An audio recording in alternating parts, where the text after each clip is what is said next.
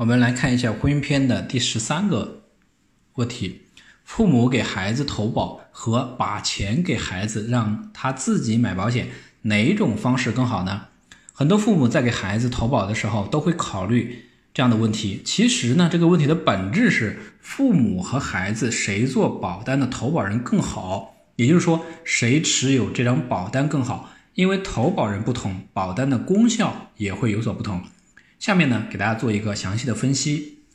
第一种，父母当投保人，好处呢，以下几点：好处一，如果子女发生婚变，该保单属于父母的资产，不会被分割。好处二，保单控制权在父母手中，子女不能退保，可防止子女挥霍，有效的保全保单财富。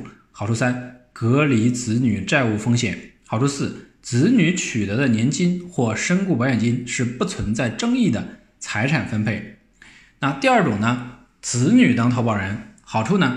以下几点：好处一，父母自己有婚姻风险的家庭，可规避父母的婚姻财富风险。如果父母发生婚变，投保人为子女的保单不会被分割。好处二，隔离父母自身的债务风险。好处三，提前让子女掌握财富，实现科学的财富传承，避免继承纠纷。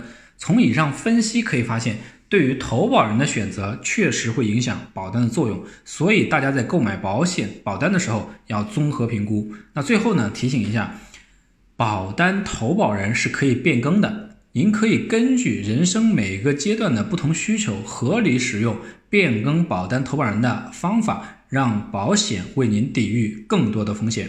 我们看一下法律条文相关约定。婚姻法第十七条，夫妻在婚姻关系存续期间所得的个人财产归夫妻共同所有。以下五点：一、工资奖金；二、生产基因的收益；三、知识产权的收益；四、继承或赠与所得的财产，但本法第十八条第三项规定的除外；五、其他应当归共同所有的财产。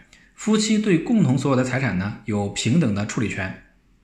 我们看一下总结：父母给孩子投保和把钱给孩子让他自己买保险，哪种方式更好？